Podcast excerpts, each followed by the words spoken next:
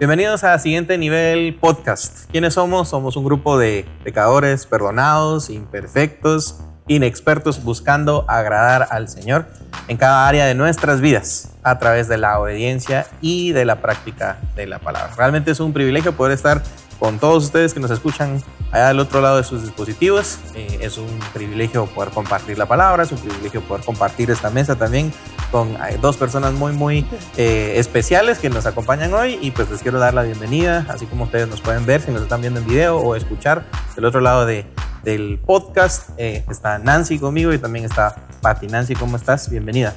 Gracias, Avi. Feliz y desafiada de estar hoy en esta mañana con estos versículos que vamos a estudiar eh, y vamos a comentar, pero segura del amor abundante del Señor, que primero eh, me desafía a transformarme, pero después también segura de que será bendición para quienes nos escuchan. Pati, ¿qué tal? ¿Cómo estás? Bien, gracias, Avi, Nancy. Buenos días y a cada uno. La verdad que como bien decías, Nancy, es un desafío porque todos queremos servir y honrar al Señor. Y creo que esta mañana estamos para aprender también muchas cosas, porque eh, eso es lo lindo, ¿verdad? De la palabra, saber que estamos desafiados a aprender, pero con el deseo de honrar al Señor. Gracias por la oportunidad. Gracias a ti. Nancy, ¿cuál, ¿qué será esta tu cuarta, quinta partida? Cuarta. Cuarta. las llevo anotadas en calendario. cuarta y Pati, esta es la primera, vez que estás con nosotros. Bienvenida. Bienvenida. no, a ver que uno se la pasa, pero. Sí, yo sé, yo sé. Qué bueno, gracias, por, gracias. por atender la invitación y yo me siento un poco intimidado, casi me, hago, me acabé mi agüita antes de empezar, eh, porque hay un tema bastante especial que queremos tocar eh, en, en este podcast y mm, para los que nos han estado escuchando, se habrán dado cuenta que es el libro de Timoteo el que hemos estado utilizando para, eh, para detonar estas pláticas que estamos teniendo acá. Empezamos con el capítulo 1 de Primera de Timoteo, ya llegamos al capítulo número 2 de Timoteo, estuvimos hablando acerca, eh, un buen tiempo acerca de la, de la oración, cómo se ve la, la oración, la intercesión, eh, la oración por nuestras autoridades y demás. Y Está dando un giro interesante el capítulo 2 de Timoteo hacia eh, los versos 8 en adelante, hasta el verso 15 que llega. Y mm, digo interesante porque es un capítulo en esta parte que no es muy popular. Eh, no es muy popular por las ideas que maneja y hasta cierto punto yo diría que es un tanto controversial. Pero pues antes de entrar a hablar de, que es controversial, ¿verdad? Eh, ¿Qué, consideran ustedes que es algo que genera controversia? Nancy, ¿qué es algo cuando dicen, ah, es que esto es algo controversial? ¿Qué se te imagina? Yo inmediatamente pienso que hay varias opiniones eh, sobre un tema, pero que además pueden ser opiniones contrarias, que no coinciden y que dan... Em, posibilidad, digamos, a debatir y a exponer distintos puntos de vista sobre un tema en específico. A mí yo en eso pienso, cuando tú me dices es un tema controversial, en eso básicamente pienso. ¿Y tú, Pat? Yo creo que también puede ser algo en lo que uno va a tocar fibras, ¿verdad? Una persona va a tocar las fibras del corazón de otra, puede ocasionarle ofensa, puede eh, ocasionarle agravio y todo eso pues obviamente crea un choque, ¿verdad? Y una controversia es a dónde atacar. Eso es mi pensamiento. Muy bien. Al nosotros acercarnos a estos eh, versículos que vamos a ver en, el primer libro, en la primera carta de Timoteo, eh, capítulo número 2, versos 8 al 10, y del 8 al 15 también, eh, decimos que esto genera cierta controversia porque está hablando precisamente de la forma en la que las mujeres se deberían de vestir, está hablando específicamente de la actitud que tendrían que tener las mujeres en, la, en el momento de la enseñanza y la forma en la que esta debería estar estructurada. Entonces, ya a la luz de esa eh, perspectiva que nos dan los versos, eh, ¿Por qué puede ser controversial? ¿Por qué es controversial decirle a una mujer cómo vestirse? Em, primero yo pensaría porque em, es una contracultura.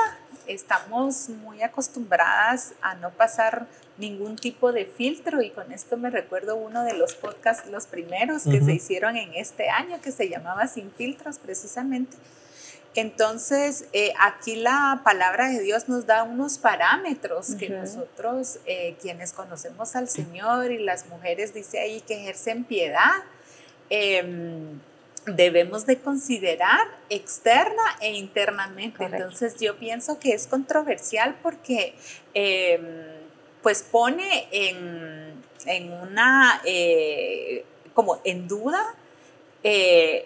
un tema que actualmente eh, nadie quiere que se aborde en tu manera de vestir. Eh, pareciera ser que yo tengo derecho a vestirme como, yo quiera. Entonces creo que por eso eh, empieza lo controversial, porque hay una, hay unas, digamos, ya las vamos a ver más adelante, pero algunas precisiones sobre este tema que van en contra de la cultura que actualmente se está difundiendo, que es una cultura de mi cuerpo, eh, que nadie eh, debiera de tener opinión sobre este asunto. Entonces creo que ese es uno, uno de los muchos, temas que empiezan a, ser controversiales. una cosa es decirle a alguien que es como se vista, ¿verdad?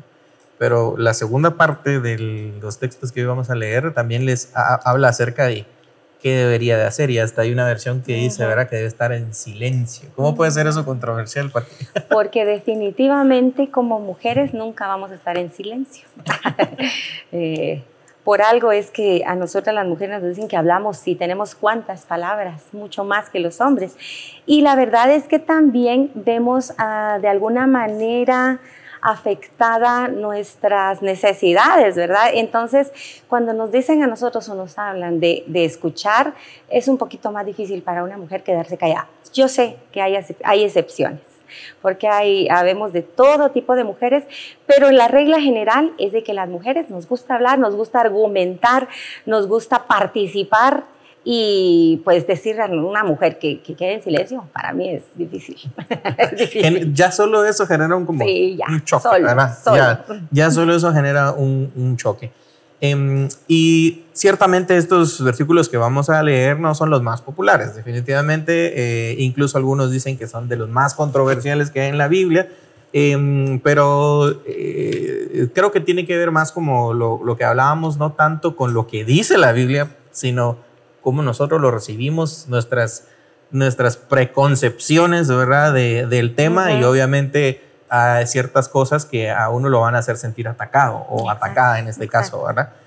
Si eh, conectamos el podcast anterior que estábamos mm. precisamente terminando el, el verso 8, capítulo 2 y verso 8 de 1 Timoteo, em, veníamos hablando acerca del tema de, la oración, ¿verdad? Y, y, hay una, una parte interesante acá porque a veces uno empieza a leer el verso 9 en adelante y pareciera como que Pablo entra con todo a darle a la mujer y así como, y esto tienes que hacer y esto no tienes que hacer. pero, pero en realidad hay algunas versiones que parten el capítulo en dos partes y la segunda parte empieza con el verso número 8, ¿verdad? Con instrucciones que ya ha venido dando a los, a los hombres y, luego entonces pasa, bueno, ya después de que les dije eso a ustedes, ahora viene esto para, para ustedes. Entonces el capítulo 2, eh, verso 8 dice, quiero pues, en versión Reina Valera, que todos los hombres oren en todo lugar levantando manos santas sin ira ni contienda. Con ese nos quedamos, digamos, en el último podcast y la última eh, vez que, que platicamos eh, a través de este medio. Pero está hablando acerca de levantar las manos santas sin ira ni contienda. Definitivamente los hombres tienen una responsabilidad aquí tremenda, ¿verdad? Que, que al, al orar eh, tienen que levantar manos que no tienen nada, de, nada que esconder en sus hogares, en sus trabajos, en, su ministerio, ¿verdad? Y que no tienen con quién contender. Entonces, ya solo ahí hay una responsabilidad enorme, ¿verdad? ¿Quién podrá decir que hoy puede levantar una oración con manos santas, sin ira ni contienda. Cualquiera de los que nos está escuchando, incluso ahorita ya se siente como aludido porque hay algo que tal vez en su corazón lo ha estado incomodando, tal vez hay una pelea que tiene con alguien, tal vez hay un pecado eh, ahí que no se ha oculto, que, no se ha dicho, ¿verdad? Que está oculto. Entonces, eh, no, no, empieza tan sencillo, digamos, ¿verdad? No es así como que ah, ahora es de atacar a las mujeres. Realmente hay aquí una responsabilidad. Y mm, entonces pasa a hablar en el versículo número 9 y versículo número 10, que son los que vamos a platicar un, un momentito. para poder entender realmente qué es lo que dice la Biblia, también entender el contexto, ¿verdad? Porque a veces nosotros todo lo estamos leyendo y queremos entenderlo en el contexto en el que nosotros estamos viviendo ahorita y claro, muchas de estas cosas tienen su relevancia ahorita, pero hubo una razón más inmediata que fue la que eh, Pablo utilizó para poder enseñarle a la iglesia de, Éfeso. Recordemos que Timoteo está ahí como, como uno de los dirigentes y tiene una labor bien difícil, ¿verdad? Porque él... Eh, no era muy eh, mayor, ¿verdad? Entonces el que lo hayan puesto ahí que, y que tenga que estar al frente de hombres y mujeres, era, era complicado. Voy a leer el verso 9 y el verso 10 en la versión Reina Valera y luego pues ya nos vamos a mover tal vez algunas otras versiones y, quisiera que ustedes me compartieran ahí un poco de sus, de sus ideas. Dice, asimismo que las mujeres se atavíen de ropa decorosa, con pudor y modestia, no con peinado ostentoso, ni oro, ni perlas, ni vestidos costosos, sino con buenas obras como corresponde a mujeres que profesan piedad. Tal vez alguna chica más contemporánea ahora que esté leyendo esto, eh, empieza, podría empezar a pensar así como, bueno, entonces Pablo aquí está diciendo que ni me arregle, ¿verdad? Que ni me adorne porque pues eso no es, eh, no es bien visto, no es lo que importa. Pero nosotros que estamos entendiendo un poco el contexto del verso y que también entendemos las palabras que se están utilizando acá, eh, podría ser que podamos dar una luz, digamos, ¿verdad? A alguna chica en conflicto, ¿verdad? Que está leyendo este, em, este verso. Hablemos un poco acerca del contexto de Éfeso. ¿Qué está pasando en la ciudad de Éfeso? ¿Qué es lo que hay ahí que hace que Pablo tenga que eh, poner en palabras bien claras esta, esta situación. ¿Qué, qué podrías decir que, que, es una situación como que está sucediendo en Éfeso que, que vale la pena mencionar para entender el contexto de Em, sí, yo, yo quisiera retomar lo que tú decías eh, de, de, Timoteo, que se estima más o menos que Timoteo estaba como de 30 años cuando Pablo les da, ¿verdad?, estos consejos para cómo dirigir a la iglesia una iglesia em, en un contexto de una cultura griega muy fuerte, eh, de todas las discusiones filosóficas y la exaltación, digamos, de, la diosa Diana y lo que significaban estos templos. Entonces, específicamente, por ejemplo, cuando se habla de los peinados ostentosos, adornados con oro, con perlas, es porque en ese momento, digamos, de, de la historia, pues las mujeres solían eh, adornar sus cabezas con, con este tipo de, de elementos que lo que hacía es dar una, em, una muestra de riqueza, una muestra de la necesidad de atraer toda la atención hacia las mujeres y pues que también las sacerdotisas que estaban en esos templos griegos precisamente era su forma de atraer o de identificarse que estaban y formaban parte de estos templos, ¿verdad? Entonces, eh, por eso es que eh, yo considero muy importante dos temas, Avi, que tú has tocado en, la parte introductoria.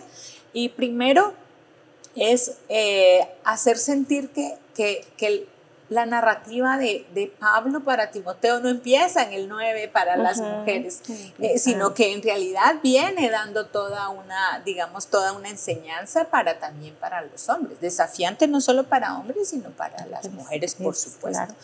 Y el segundo que tú mencionabas, muy importante y que empieza a, verse mucho en el capítulo 9 eh, y en el capítulo 10 que tú has leído, yo, yo en este caso me auxilié de la versión Palabra de Dios para eh, animarles a que también puedan leer otras versiones. A mí me ayudó mucho el leer otras versiones em, y en este sentido, pues eh, lo que Pablo está diciendo es que no pongamos nuestro énfasis en lo externo, ¿verdad? Que nuestra, que nuestra intención de hacernos notar eh, sea por, lo, por nuestra capacidad de demostrar riqueza o belleza, sino más bien por eso el 11 dice, y, sino que sean conocidas por buenas obras. En realidad lo que Pablo está haciendo es como una comparación entre el valor que estamos dando a la parte exterior y a la parte interior, pero de contexto muy... Em, digamos, muy enfocada al uso de, de, este tipo de, por llamarlo de alguna manera más actual, si quieres, de accesorios, pero es que era difícil en ese tiempo quién puede meterse perlas, eh, no solo en ese tiempo, en este tiempo, quién podría de nosotras, digamos, en un, en un peinado, ponerse perlas y oro, y oro ¿verdad? Entonces yo creo que hay que entenderlo mucho en, esa parte que no es precisamente como tú lo decías de presentarnos de una manera decorosa, agradable, sino es ese deseo de mostrar que tengo una capacidad de, riqueza para, y, yo me atrevería a complementar, eh, ¿con qué objetivo? Con el, objetivo de eh, resaltar por encima de los demás, de presumir, incluso de hacer sentir mal a alguien que quizá no tiene esa posibilidad de mostrar riqueza, ¿verdad? Entonces, yo creo que está muy en, ese, eh, eh, en, esos aspectos que comento y que tú has mencionado del contexto de más o menos del primer siglo allá por, por eh, Éfeso, donde se, se, sitúa, digamos, la, la enseñanza de Pablo. ¿Qué, otras partes de, o qué otros elementos del contexto de ese momento, Patilla, podrías notar y, cómo tal vez se conectan con algunos elementos del contexto que vivimos ahorita? Yo también creo, Avi, que eh, nosotras como mujeres nos enfocamos mucho en la belleza nuestra belleza física, ¿verdad? Y, muestra de ellos de que hay, es muchas, muchas damas, muchas señoritas se sienten menos y voy a lo que tú decías, eh, Nancy, de que no hay la posibilidad quizás de ponerse todo un maquillaje o todo lo que pueda hacer resaltar mi belleza, olvidando de que nosotras como mujeres debemos de ponerle más importancia a la preparación y la belleza espiritual que antes ah, que a la, preparación y belleza física. Y a mí me gusta esa palabra, eh, modestia, ¿verdad? Que se menciona aquí, ¿verdad? Dice en la versión que yo tengo, y quiero que las mujeres se vistan, dice Pablo, de una manera modesta.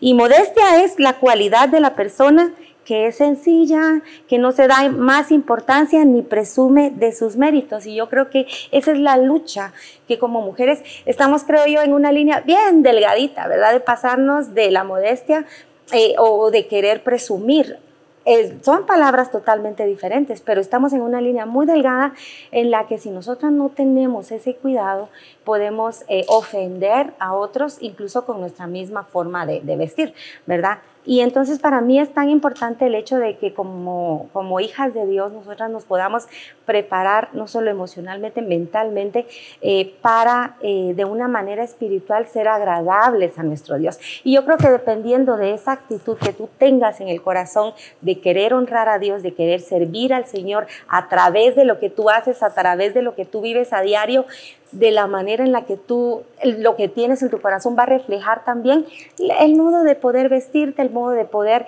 eh, querer agradar al Señor y también bendecir a las otras personas que están a tu alrededor. Yo creo que es bastante bonito cuando en nosotras podemos también tomarnos el tiempo de, bendecir a otras personas eh, buscando la manera de, apoyar, de ayudarles, de, dirigir y también buscando nosotros ese apoyo de otras personas eh, que, que, puedan venir con nosotros y darnos un consejo en cuanto a nuestra forma de vestir.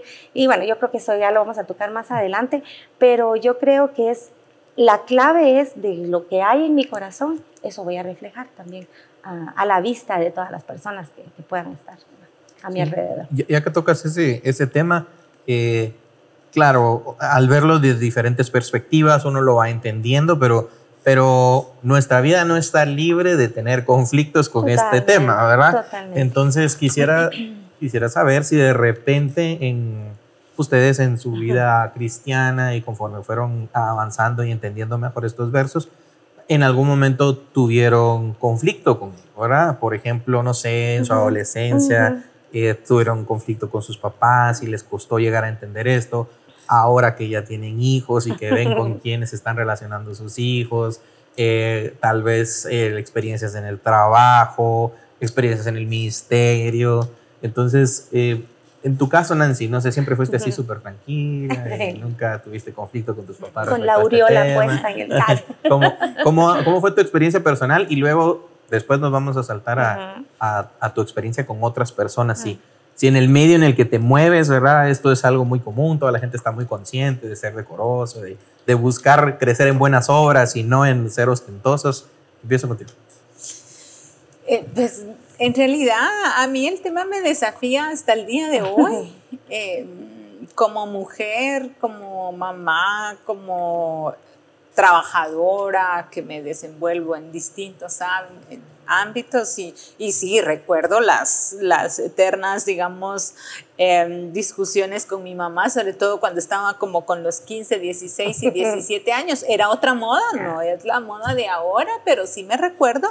Eh, en ese entonces, por ejemplo, la moda era de unas blusas que por algún motivo solo tenían tres botones y el resto eran como abiertas. Mm. Entonces, em, eh, pues sí, eh, yo creo que, que em, quizá lo que quisiera mencionar y, que era si yo me tuviese que eh, trasladar a ese tiempo y cuál era mi, mi, motivación o cuál era lo que me hacía a mí querer vestir así, ¿verdad? Yo si me tuviese que trasladar, primero, sin lugar a dudas, y, lo puedo decir, eh, digamos, abiertamente y que me confronta ahora, era llamar la atención, sobresalir por encima eh, de mis demás compañeras que estuviesen ahí. Eh, otro es no sentirme como fuera del círculo, ¿verdad? Si eso está de moda, este, entonces tú te sientes como parte de cierto grupo estando y, siguiendo, eh, digamos, las reglas del grupo. si tuviese que pensar ahora y qué es lo que me toca, quizá pensaría em, que una debe de pensar y tomar una decisión de que si yo quiero primero agradar al Señor o quiero seguir las reglas del grupo o sentirme como dice eh, el, versículo 9, que es eh, llamar la atención. Entonces, eh, yo creo que el Espíritu Santo que tenemos en nosotros nos da cuenta de eso y dice que nos guía toda verdad y yo con, toda la, culpa del, del, caso y, y en el recorrido de, la vida cristiana que el Señor me ha permitido llevar, sí te podría decir que, que yo pues, pues reconocería que ese era mi deseo, ¿verdad? De, de, hacerme ver. Eh, y, y, pues ya como pensando un poco más eh, hacia mi, mi, mi, vida actual, em, creo que eh, hay muchísimos, bueno, muchísimas formas en las cuales me auxilio. Eh, primero, eh, dotarme de mi alrededor y Dios me ha dotado de una familia que antes de que yo vaya a salir, por supuesto, digo, eso, está, bien. Eh, y creo que es una opinión sincera, muy, basada en el amor y, y, me ayuda mucho. Y lo otro, y esto sí les voy a contar una anécdota que me pasó que tenía una mi reunión de trabajo para mí mm, importante en el sentido de que iba a ser un tema difícil de abordar y no sabía si, si íbamos a alcanzar el resultado que nos proponíamos. Entonces, eh, pues me, me, arreglé para la reunión, pero yo conscientemente, por eso es que a veces no, no, no somos tan inconscientes, conscientemente dije, hoy voy a ir así. Bien. Bien, porque desde el inicio yo me quiero imponer en la, en la reunión, ¿verdad? En el sentido, digamos, de que, de que pudiera manejarla.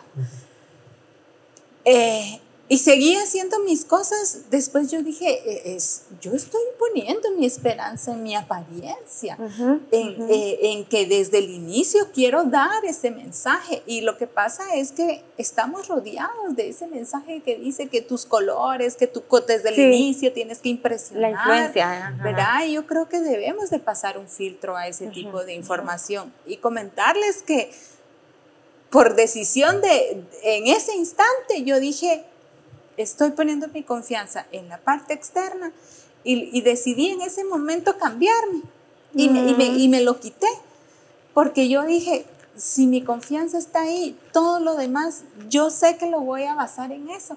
Y, y, yo me sentía mal pensando iniciar así, ¿verdad? Y me cambié y me fui.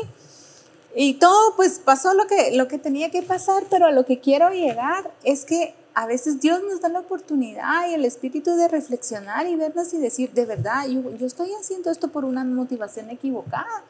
Y si Dios me permite darme cuenta en ese momento, tengo que tomar otra decisión, que es bueno, no me presento así, ¿verdad? Entonces yo creo que eh, eh, esa es una experiencia que me, me pasó eh, y que en este, en este nuestro caminar de querer agradar al Señor, pero por supuesto que, que podemos tomar decisiones diferentes. Totalmente. En, tu caso, bueno, me, me, llama muchísimo la atención que, que, que des ejemplos muy, muy personales y que también menciones ese momento en el que el Señor te dio la oportunidad como de tener ese luzazo, digámoslo así, ¿verdad? Y qué importante también entonces es constantemente tener la palabra del Señor en uno y meditarla, porque es que esto no llega así como... Es, es porque seguramente también el estar meditando en la palabra del Señor, el estar reflexionando, el estar eh, también rodeado de personas que, que buscan lo mismo, eh, te mantiene como en un ambiente, digámoslo así, eh, de, eh, de, bendición. Y aún en momentos de estos, porque no somos perfectos, pues, o sea, de todas maneras vamos a llegar en algún momento de debilidad a, tal vez pensar en, en, basar nuestro valor en otra cosa que no sea el sacrificio de Cristo, ¿verdad?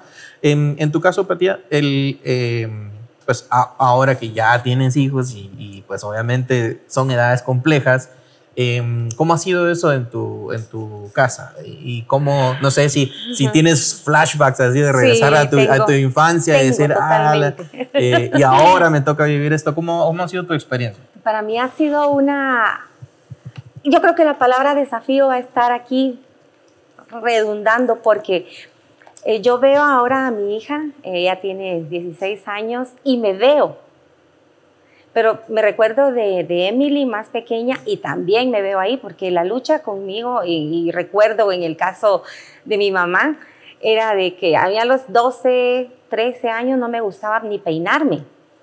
Mi mamá era una lucha, hija, vas a salir, peinate por favor, peinate, mira, agarrate con ganchitos. Y ella me decía, te pones esto.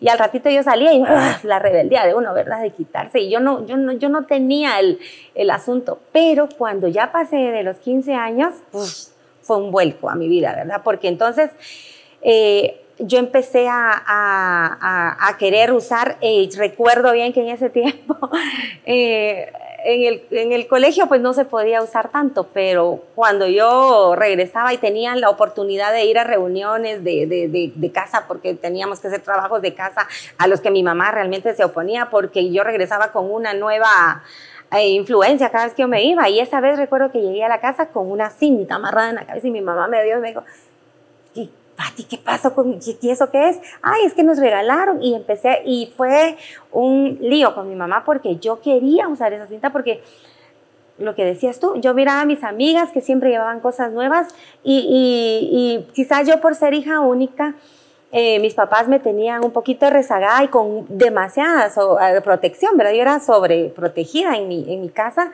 entonces yo no tenía acceso a muchas cosas que yo veía en el colegio que mis amigas sí tenían y yo las quería. Y entonces vino eso de que cuando yo ya pude elegir cosas, cómo vestirme, cómo, cómo ponerme, porque yo les digo, en mi casa eh, mi mamá era bastante, bastante recatada y ella no me dejaba salir con blusas que no se abotonaran hasta acá, ¿verdad? Y, para mí eso era una lucha y yo empecé a, a, como a esconder mi cuerpo porque yo tenía mucha vergüenza, por eso mismo creo yo que, que se creó en mí eh, mucho complejo se creó mucho complejo y yo tenía vergüenza de mostrarme como yo era. Entonces yo empecé a usar blusas flojas, grandes. Ya cuando tuve edad de vestirme de otra manera, eh, yo buscaba lo más flojo, lo más grande para que mi cuerpo no se viera, ¿verdad? Entonces eh, yo, yo luchaba, pero también miraba a mis amigas y decía, yo quisiera ser como ellas, yo quisiera tener y entonces yo me enfocaba en otras cosas, como por ejemplo accesorios, ¿verdad? Yo buscaba la manera de ponerme, pero, pero no me daba cuenta que realmente mi, mi, mi, mi accesor, mis accesorios no iban con lo que yo vestía, ¿verdad? Entonces yo tenía esa lucha y, siempre fui eh, de, de esa edad en la que estuve todavía en el diversificado con muchos complejos pero también creo yo que tuvo que ver mucho la forma en la que yo, en la que yo crecí, ¿verdad? Demasiado protegida y, yo creo que también eso nos ayuda, me ayudó a mí como, como mamá ahora a, cuidar de, mi hija y de las señoritas que, yo tengo a mi alcance. Yo siempre trato la manera de, inculcar en ellas el consejo bíblico, pero también los consejos que uno puede darles eh, en cuanto a, su arreglo personal. Y yo lo veo con mi hija porque... Eh, algo que tú decías, Nancy, y que para nosotros también es necesario, es que en casa, cuando vamos a salir, eh, nuestro filtro ahí es Andrés y, y mi esposo y mi hijo. ¿verdad? Y ellos nos dicen, ah, qué bien. A veces en el caso de Emily tenemos que tener un poquito más de cuidado porque ella, pues obviamente la influencia de las jovencitas, ¿verdad? Es, es otra historia ahora. Y entonces eh, ella gusta vestirse de una manera y pues ahí es donde viene uno como mamá, ¿verdad? Y como papá también a cuidar de esos detallitos que, que, son necesarios para el mismo cuidado de ellas, ¿verdad? Entonces yo, yo la verdad, eh, en este tiempo, eh, yo le doy gracias a Dios porque eh, en la iglesia, en el medio en el que nosotros nos movemos, podemos tener la bendición de compartir con amigas y hemos aprendido también de, mucho de ellas, no solo en el cuidado personal, sino ante todo a depender de, de no querer nosotros ir más allá en nuestra apariencia personal, ¿verdad? Yo les digo, es un desafío porque uno siempre quiere verse agradable, ¿verdad? Máxime, eh, uno si está en medios, está en, cámaras, quiere tener esa, esa personalidad agradable, pero también hay que cuidar mucho el hecho de que no es lo importante, ¿verdad? Las buenas obras, lo que nosotros vamos a reflejar, como decía al inicio, es lo que hay en el corazón y pues tenemos que tener mucho cuidado también de, de no querer pasarnos, ¿verdad? Esa línea de de, ir a, lo puramente físico. Porque hay extremos, ¿verdad? Están los extremos en los que alguien tal vez se adorna demasiado, están los extremos en los que alguien no se adorna, están, están en los extremos en los que yo me estoy vistiendo recatadamente, según yo, pero también quiero que me noten. O sea, siempre estoy eh, como que empujando mi orgullo de alguna forma, ¿verdad? Y creo que eso es a lo que está Em, acá eh, Pablo apuntando específicamente, ¿verdad? Es la parte eh, interna la que cuenta, ¿verdad? Porque claro, entonces alguien podrá decir, el, por ejemplo, a la hora de vestirse, entonces, pues no arreglarse, no arreglarse, eh, esa es la solución. Es que no es la parte externa, ¿verdad? Entonces, ¿qué consejo podemos dejar en los jóvenes y las jovencitas de hoy?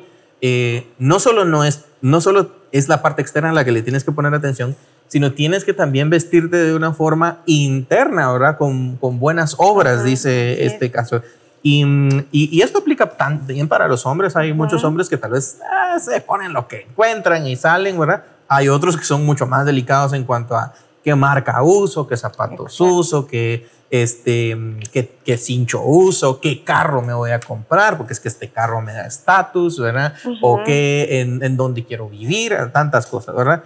Y para aquellos hombres que de repente están también en edad de buscar novia, ¿verdad? Y así como queriendo eh, eh, empezar una relación con alguien, pues no te fijes solamente cómo se peina, no te fijes oh. solamente en cómo, se, ve sino también fíjate cómo está revestido su corazón, si, si son las buenas obras la que, las que están dirigiendo su vida, si son esas buenas obras las que realmente entonces van a ayudarte a formar un hogar en el futuro que, que bendiga. Ahora, entonces, eh, creo que podemos concluir de una forma positiva que Pablo aquí no está diciendo no te arregles, no hagas esto, no hagas lo otro, sino lo que está haciendo Pablo es eh, compararlo con la cultura y le está diciendo, no tienes que dejarte llevar por esa cultura pagana, no tienes que dejarte llevar por esas influencias.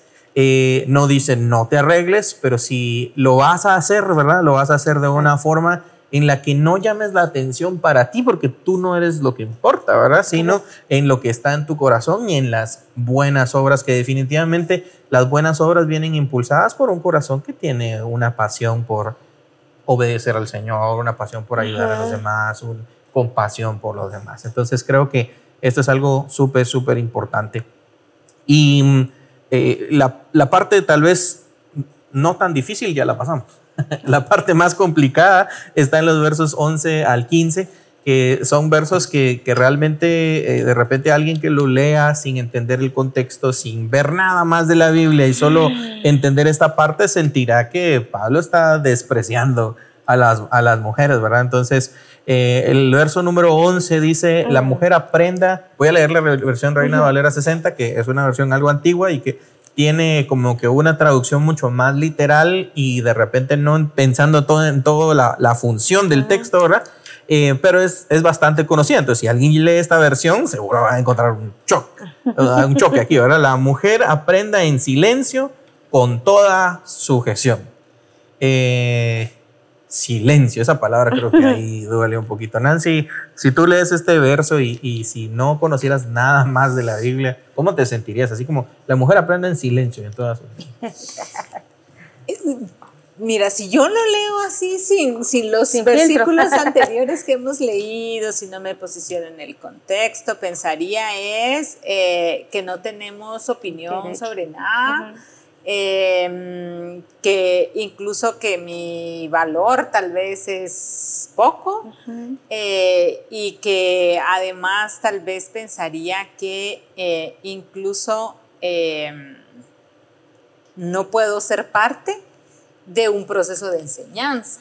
Eh, es decir, incluso ni siquiera ser enseñada me puedo sentir, ¿verdad? Entonces yo creo que cuando lo lees así, eh, sin, sin, lo que hemos comentado, eh, esa, digamos rápidamente, esa lectura o interpretación de la, la, palabra ahí que se está interpretando como silencio, ¿verdad? es una palabra griega que se puede interpretar de otras formas y que aparece también en otras partes de la Biblia que es la palabra suquía o jesuquía, ¿verdad? Eh, esto tiene que ver con inquietud, tranquilamente, con serenidad, con calma, sosegada. Entonces, eh, en, en, este caso, Pati, ya a la hora de entender eso, entender el contexto de lo que estamos hablando, eh, ¿te hace sentir igual de atacada cuando ya lo entiendes de otra forma? No, yo no, definitivamente que no, ¿verdad? Ya cuando uno entiende y, escudriña, ¿verdad? El hecho de que debemos sujetarlo reposadamente, ¿verdad? Para mí esa palabra es, es muy bonita porque eh, yo creo que es ahí donde uno puede aprender, ¿verdad? Eh, cuando en nuestra mente está eh, el hecho de que, de que te perdón, de que te callen, de que te dejen en silencio, es lo que hablábamos, ¿verdad? Va a haber siempre el hecho de que no tengo derecho, ¿verdad? A hacer o, a decir o a presentarme. Pero cuando ya uno tiene el entendimiento de que es eh, algo en donde yo tengo que estar sumisa, pero eh, de, una manera tranquila, eh, reposada, es donde yo creo y, viene para mí la, la, bendición de que voy a poder estar atenta, ¿verdad? Y no quiere decir que voy a estar fuera de, sino que también voy a poder yo aportar, voy a poder servir, pero voy a comprender y voy a aprender de las enseñanzas que se me den. Para mí esa es, es la palabra reposada y, y esa, esa idea me da, ¿verdad? Claro. Creo que el contexto y también la influencia feminista de nuestros días de alguna forma influye en la forma en la que las mujeres puedan llegar a leer estas, eh, eh, estos textos, ¿verdad? Em, pero lo hablábamos incluso antes de empezar eh, la grabación de cómo el contexto de ese tiempo era un contexto bien difícil para la mujer, tanto del lado griego como del lado judío, ¿verdad? Entonces, ¿qué, ¿qué, tendrías tú para aportar en ese, en ese tema?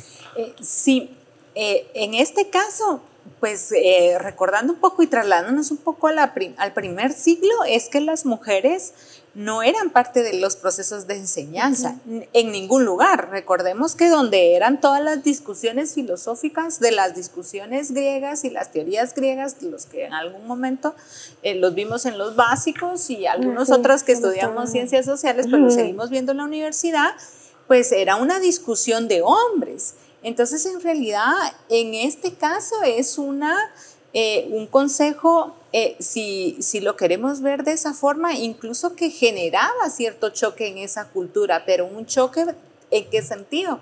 En dar una posición especial a las mujeres. y, y, entonces yo creo que em, quisiera destacar algunos elementos importantes. Es que em, primero es que se está leyendo e interpretando la palabra como se leen y voy a decir esto un poco así de esta forma, precisamente porque estamos hablando de controversias y, de choques, como se leen los artículos de las declaraciones de derechos humanos, porque esas no necesitan tener contexto, eso lo que dice es texto puro, digamos, ¿verdad? Y que dice garantiza el acceso a la educación. ¿A quién les queda duda de se garantiza el acceso a la educación? En este caso, yo creo que ha sido también, eh, o esta, o la realización de estos podcasts es una oportunidad para dar a entender el contexto y hacernos sentir a nosotras las mujeres no atacadas, sino más bien que el apóstol nos está poniendo en una posición de que las mujeres formamos parte de la iglesia, que ya en ese entonces, imagínense cómo es el devenir de, eh, histórico, porque en ese entonces era, era un choque, pero, pero era un choque porque nos estaba poniendo a las mujeres en, en estructuras, por llamarlo de alguna manera, de enseñanza que no era parte de la cultura ni griega ni judía del primer siglo. Y ahora sigue generando choque, pero quizá por la falta de conocimiento. Eh, es que eh, se ha eh, producido como un choque de demérito hacia las mujeres y, se nos ha, tal vez no enseñado, pero nos hemos quedado con una información muy primaria de que es un ataque para a nosotras las mujeres, cuando en realidad lo que en su contexto generaba era poner a las mujeres en estas estructuras de enseñanza y quizá por eso creo que da más detalles de cómo debiera de ser eh, nuestra participación en la enseñanza, porque no participábamos. Entonces dice, y eh, reposadamente, que me gusta lo que dice Patti, digan si no, el estado reposado es un estado ideal para el aprendizaje. Total. Claro. Total. ¿Verdad? Yo creo que, que, que eso es lo que remarca el versículo, que tenemos que tener esa actitud, porque está hablando de enseñanza y esa actitud de aprender y me parece que eh, los que por algún motivo estamos involucrados en procesos de enseñanza, ya sea porque en este caso, si es tu caso y tú estás en la universidad o tú estás en, en, el diversificado, pues cuando tenemos ese espíritu de, de, generar altercado, no es un buen lugar ideal para aprender. Eh, exactamente, ni tampoco es una condición ideal para aprender. Entonces yo creo que por eso es que también los versículos dan otros detalles de cómo va a ser nuestra participación en la enseñanza. Pero lo primero que a mí me generó y me bendijo mucho cuando estudié estos versículos, el contexto es que las mujeres vamos a estar en la enseñanza y lo debemos de hacer reposadamente. Me parece que, que es realmente eh, em, muy valioso entenderlo así para mi vida.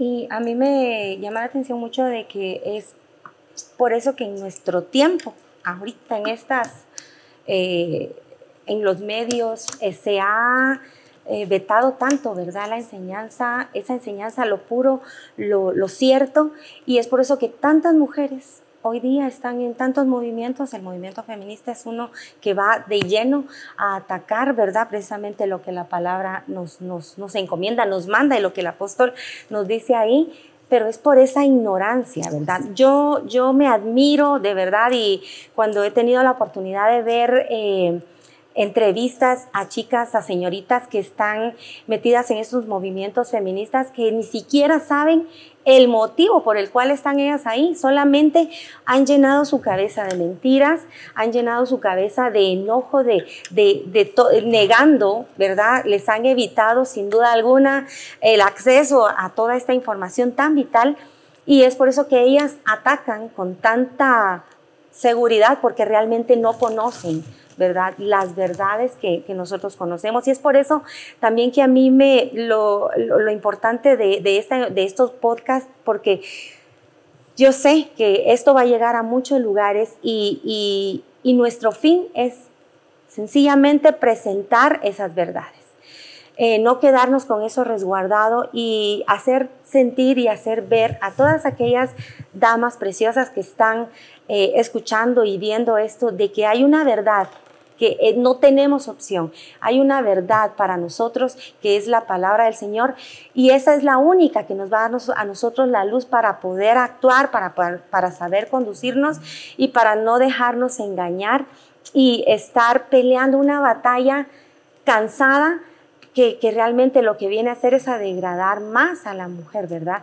Y, y hacerle creer a las mujeres que no tienen derecho, que no tienen ni siquiera voz ni voto, eso es una total mentira. Aquí nosotros podemos ver claramente de que nosotros tenemos la oportunidad de expresarnos, la oportunidad de vivir en total libertad para poder eh, enseñar a otras, para poder practicar las habilidades, para, para, poner en práctica tus talentos, todo lo que tú tienes como mujer, tienes el permiso y tienes la oportunidad de hacerlo pero es necesario, ¿verdad?, que nosotros caigamos en el entendido de que hay eh, algo que nos rige y es la palabra de Dios. Nosotros no podemos ignorar eh, es por eso que tan, tan vital, ¿verdad? Hacer y dar a conocer todas estas, todas estas verdades y, y poder nosotros vivirlas también.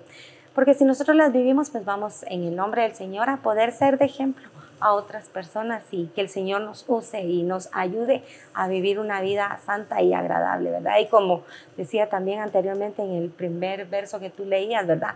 Nosotras también levantar manos santas delante del Señor y poder ser nosotros esos agentes, ¿verdad? Usados por Dios.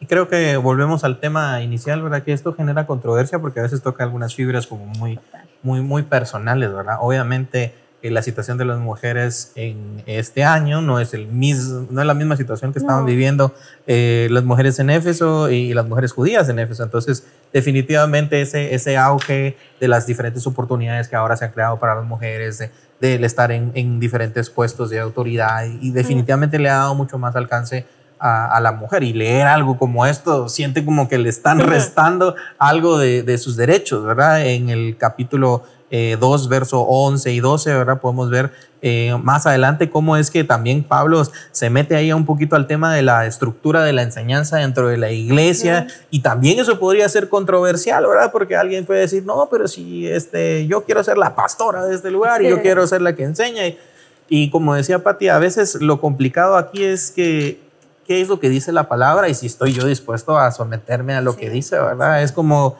es como, pues, ah, qué chilero tener mi novia, qué chilero poder casarme, pero y cuando la Biblia dice que a esposos amar a sus esposas como Cristo amó a la iglesia, imagínense dando su vida por ella. ¿Será que todos los esposos estarán dispuestos o todos los jóvenes que algún día quieren llegar a ser esposos y formalizarse con alguien? ¿Será que están realmente dispuestos a obedecer la palabra a tal punto de amar a sus esposas como Cristo amó a la iglesia. O sea, todas estas cosas son, son eh, retadoras. Obviamente hay algunas cosas que, por el tema cultural son más controversiales que otras, pero creo que todo se resume a, eh, ¿quieres obedecer la palabra o, no quieres obedecer la palabra? ¿verdad? Porque van a haber eh, trancazos duros para hombres en algunos casos, muy específicamente, y van a haber palabras bastante fuertes para, para, para las mujeres. Entonces, en, en, este tema, como decíamos, ¿verdad? La, eh, la controversia, le, le, hemos llamado así, eh, no tiene por qué ser controversia cuando nosotros hemos entendido, ¿verdad? Eh, cambiar tu forma de vestir no lo debes hacer porque alguien te lo imponga, ¿verdad? ya hemos visto muchos casos en iglesias donde tal vez se impone algo eh, en, cierto, en cierta área, pero en su casa hacen lo que quieran o en las reuniones donde no está el pastor se hace lo que quieran. Entonces, eh, no es que alguien te lo imponga o no, es porque tú has entendido la gracia, has entendido el evangelio, has entendido tu, la palabra, ¿verdad? Y, y cómo, y cómo, es, eh, cómo, es tu, cómo es tu rol. Entonces, creo que ya para cerrar este tema, porque si nosotros quisiéramos hablar de esto, híjole, podríamos seguir todo el, todo el día, pero para, para cerrar, eh, ah, seguramente ustedes se han topado con algún caso en sus vidas en el que han tenido que dar algún consejo. Y estoy seguro que alguien que nos está escuchando puede que tenga algún tipo de conflicto todavía con esto y, y quiere obedecer, pero no sabe exactamente tal vez cómo llevar eso al siguiente nivel, ¿verdad? Y cómo llevar eso a la práctica. Entonces, tal vez eh, para cerrar la conversación, eh, si ustedes pudieran ayudarme a, dar algunos consejos prácticos que tal vez a ustedes les han servido en su vida personal o, o, a la hora de haber aconsejado a alguien más, tal vez pudieron notar que esto fue útil en la vida de alguien. ¿Qué, podrían mencionar? Eh, empiezo contigo, Patti, y termino contigo, Nancy. Eh, que puede ser útil para que no solamente se queden con esto, de decir, ay, bueno, ni modo, tengo que cambiar, tengo que hacer esto, sino cómo lo puedo hacer, qué, qué, qué puede servir. Sí, algo creo yo muy importante es, ah, y lo platicábamos también antes de, de, empezar el podcast, es de no dejarnos llevar por nuestras emociones, porque la misma palabra dice que nuestro corazón es perverso, ¿verdad? ¿Quién lo conocerá más que el Señor? Y cuando nosotras ponemos nuestras emociones, nuestros deseos antes que la misma palabra y antes de lo que le agrada al Señor, pues definitivamente nos estamos engañando, que es lo que a, uno de jovencito le pasa, ¿verdad? Y, también ahorita en nuestra vida las emociones nos juegan, eh, nos juegan feo. ¿Verdad? es, es, tan importante el no dejarnos llevar por, nuestros, por lo que siento, porque si yo me visto como me siento, si hoy me siento enferma, yo voy a salir con una cara pues lavada, ¿verdad? Y tal vez con una blusa, tal vez hasta voy a sacarla del canasto de la ropa sucia porque me siento mal y me la voy a poner. Entonces es tan importante el no dejarnos llevar por nuestras emociones. Este es un consejo práctico. Definitivamente que la palabra es nuestra guía y siempre nosotros tenemos que buscar y escudriñar en ella porque es nuestro, nuestro consuelo, nuestro, nuestra guía, nuestra vida, de, la guía de nuestra vida, ¿verdad? Pero algo práctico es para mí no dejarme llevar por, por mis emociones, que es algo que que no nos, no nos ayuda, ¿verdad? Porque se los digo por las experiencias que yo tuve de, de, de, adolescente y, eso era lo que a mí me afectaba mucho, ¿verdad? El cómo yo me sentía, eh, quizás a veces yo me sentía con eh, poco valor, ¿verdad? Y compartía también aquí hace un momento el hecho de que yo tuve casos muy cercanos de familiares incluso que, que, que había ese problema, ¿verdad? Que se sentían mal porque no se sentían eh, con, el, con valor en, dentro de sus mismos hogares y, las, las, hicieron llevar o le hicieron llevar a esta persona a tomar decisiones que afectaron para el resto de su vida, ¿verdad? Entonces, las emociones puestas en las manos del Señor es dejar que el Espíritu Santo de Dios trabaje en nosotras, pedirle al Señor cuando nos sentimos en, momentos quizás de agotamiento, de frustración por alguna situación que no nos salió bien, eh, pedirle al Señor que nos ayude y decirle, Señor, pues yo estoy para tu servicio, yo estoy aquí, ayúdame.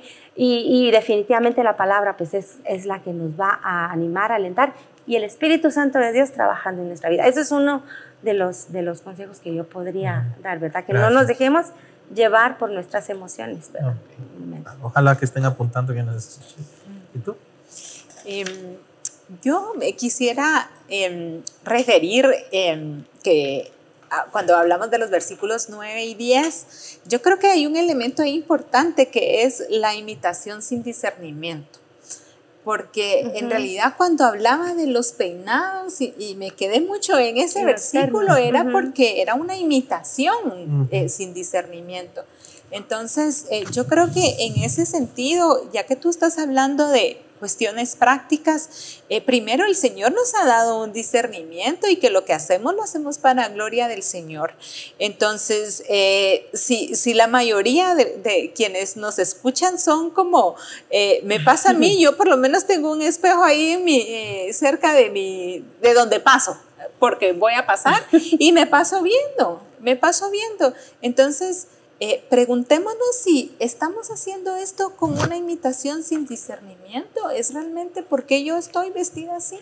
¿Por qué voy vestida así? Yo creo que entonces aplicar discernimiento a, mi aspecto eh, externo me parece que puede ser una, una primera eh, digamos, ejercicio práctico y que tú estás comentando. Y el otro aspecto que quisiera mencionar es que nuestro Dios es tan especial que quiere que nosotras pongamos nuestro valor en lo interno.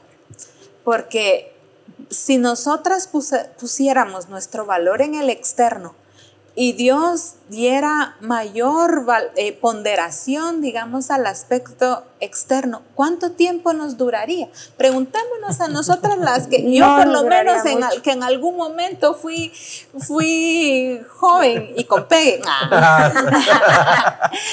y con pegue. Y con pegue. Me preguntan ahora, ¿no me duró? Ya no lo tengo, tampoco lo busco. pero, pero es el Dios tan bueno que tenemos que nuestro valor está fijado en algo que es eterno, que no importa que pasen los años, que, que mis, eh, tal vez mis círculos de relación cambien, pero que mi valor está centrado en, en, en mi forma, eh, en este caso hace énfasis en la piedad, ¿verdad? En las buenas obras, ¿qué quiere ser? Es obrar bien, hacer bien a los demás. Yo creo que es en realidad muy especial. Ninguna de nosotras, si nos ponemos a pensar, quiere que alguien nos ame por nuestra parte externa, porque ¿qué va a pasar cuando esa parte externa se desvanezca? Por eso es que ahora es que también dice se desvanece el amor, ¿no? Lo que pasa es que nuestro valor está puesto en lo externo. Y yo creo en este caso y que trabajo con, con, mujeres jóvenes, también con mujeres eh, adultas, nosotras mismas nos ponemos en una en una posición de desamor si queremos dar nuestro valor en lo externo, porque para mí, eh, como les digo, no nos dudaría a, las buenas más de 10 o 15 años si fijamos nuestro valor en eso. Entonces creo yo que nuevamente aquí, en esta parte eh, que hemos visto hoy, se muestra ese... Em, eh, ese, ese amor fuera de nuestras concepciones muy humanas del Señor, de que nos está poniendo en una posición muy especial por lo que llevamos dentro. Y yo creo que si las mujeres nos damos cuenta de lo que eso puede significar para nuestras vidas, para nuestra autoestima,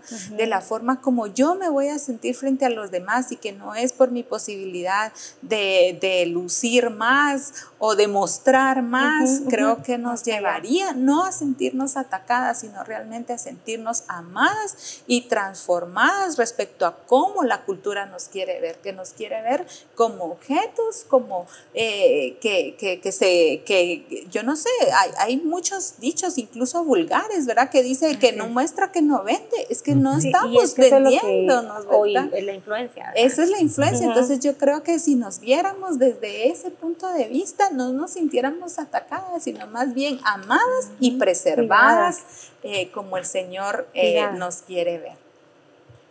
Buenísimo. Em, yo creo que hemos podido ya ver diferentes perspectivas, especialmente de la voz de dos mujeres.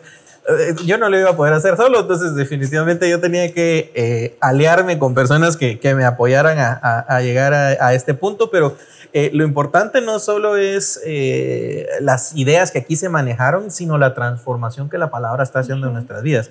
Ustedes en su nivel, yo en, en mi nivel, las personas que nos están escuchando, ¿verdad? Estos consejos que hemos podido poner sobre la mesa, consejos bíblicos, eh, también de las experiencias que el Señor nos ha permitido tener y también como hombres entender eh, el valor que el Señor le está dando a, las mujeres en este contexto y cómo es que nosotros debemos perseguir el preservar ese mismo valor. Creo que también eso haría un cambio en nuestra sociedad tremendo. Ahora y ya hablaremos en otros podcasts de, los efectos que esto podría, llegar a tener. Entonces, eh, nos despedimos. Yo les dejo la palabra para hacer una despedida cortita. Si hay algún, eh, alguna palabra, algún pensamiento que quieren compartir eh, antes de, retirarnos, Patía.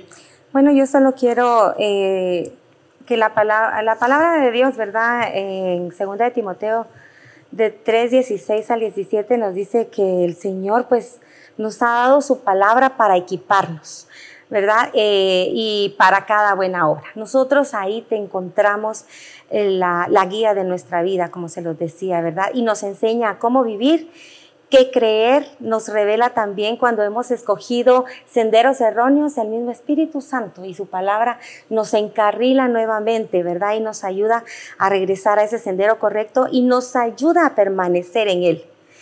Y también recordemos, ¿verdad? Como dice en Hebreos 4:12, que la palabra es viva y eficaz y de veras eh, a cada uno de los que puedan estarnos escuchando, eh, nosotros tenemos como línea, como regla y como una bendición muy grande siempre acudir a la palabra en cualquier momento. Y también eh, jóvenes, señoritas o alguna persona que nos esté escuchando, porque lo digo por experiencia propia, yo llegué a la edad grande, 26, 25 años con complejos acerca de, mí misma. Y gracias a Dios creo yo eh, el hecho de tener un matrimonio estable, un matrimonio eh, dirigido por el Señor, a mí me bendijo muchísimo y hoy día puedo decir que soy una mujer feliz, eh, una mujer llena de errores, llena de quizás pecados, sin el quizás, ¿verdad? Pecados, pero sabiendo de que Dios es el que guía mi vida, eh, puedo decirles que, que, en el Señor nosotros encontramos la felicidad plena, completa.